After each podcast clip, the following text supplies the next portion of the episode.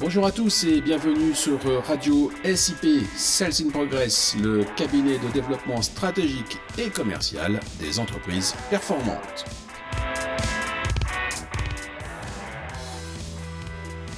Cet exercice est bon pour votre colonne vertébrale. Salut Marc, euh, qu'est-ce que tu fais? Eh ben, c'est mon application de training sportif. Ben, qu'est-ce que c'est encore ce truc? Ah ben, c'est une application que j'ai sur mon téléphone qui me guide sur les exercices physiques pour développer ma ceinture abdominale. Je fais ça tous les jours depuis le confinement. Il est sympa ton coach, il t'encourage. Effectivement. Et c'est très important pour persévérer. Car euh, tu t'en doutes certainement, parfois mes abdominaux ne sont pas au niveau. Et pour les exercices de gainage, il faut tenir sur la durée. Sinon, t'es un loser. Ah, t'es négatif là. Heureusement que ton coach est là pour t'apporter du positif. Hein.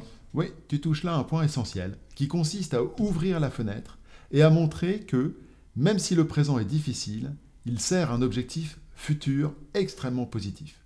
Que ce soit pour les exercices de musculation, comme pour toute activité et pour tout métier, il y a toujours des tâches qui nous rebutent. Pour autant, il est indispensable de les faire si l'on veut avoir une récompense. Pour le commercial, c'est souvent la prospection qui est repoussant. Mais cela ne sert à rien d'avoir la meilleure solution au monde si personne n'est au courant. Ouais, c'est sûr. Mais ça ressemble quand même à de l'automanipulation, ton truc. Oui, c'est exact, mais ça marche. Et comme l'objectif final est positif, il me semble que le thème manipulation n'est pas adapté. Il peut effrayer certaines personnes. Ok, mais quel mot mettre à la place alors? Bah, Influence me semble meilleur. C'est la grande différence entre influence et manipulation. Influencer quelqu'un, c'est le faire changer de comportement ou de décision pour un résultat meilleur, meilleur pour lui. La manipulation, c'est faire changer l'autre également, mais pour un résultat meilleur pour toi uniquement, et non pas pour l'autre. Ouais, donc effectivement, ça serait un peu masochiste de s'auto-manipuler. Mais euh, comment ça se passe finalement? Ça semble difficile de s'influencer soi-même. Écoute, bonne question. En fait, ce qui se passe, c'est que nous associons un ressenti positif, la situation future souhaitée, à un ressenti négatif, l'effort que je suis en train de faire. Et donc, en quelque sorte, l'effort se dilue dans l'envie. Mais c'est génial ça Il faudrait que tous les coachs, tous les coachs l'utilisent. Bah, c'est déjà le cas dans la réalité. Le coach te pose toujours la question en début de séance, quel est l'objectif que vous souhaitez atteindre? Il écoute, et après il te pose souvent la question suivante.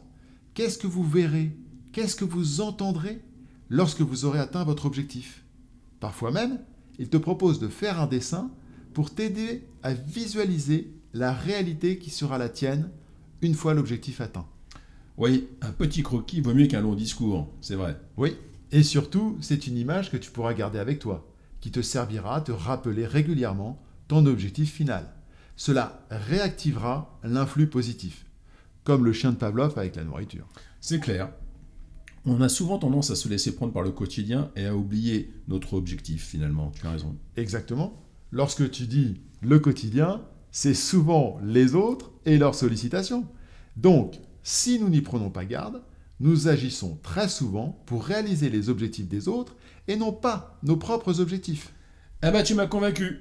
Tiens, allez, je vais dessiner mes objectifs. Ah bah attends, tant qu'à faire, hein, avant de dessiner, euh, ce que je te préconise, c'est de reprendre tes objectifs pour bien les clarifier et identifier les bons, ceux qui te tiennent à cœur. Ouais, t'as raison.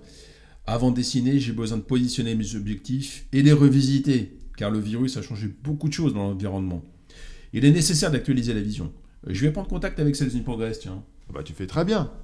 Bien sûr, nous sommes à ta disposition, ainsi qu'à la disposition de tous ceux qui nous écoutent, soit par téléphone au 06 34 22 31 71, soit sur notre site internet au www.salesinprogress.com.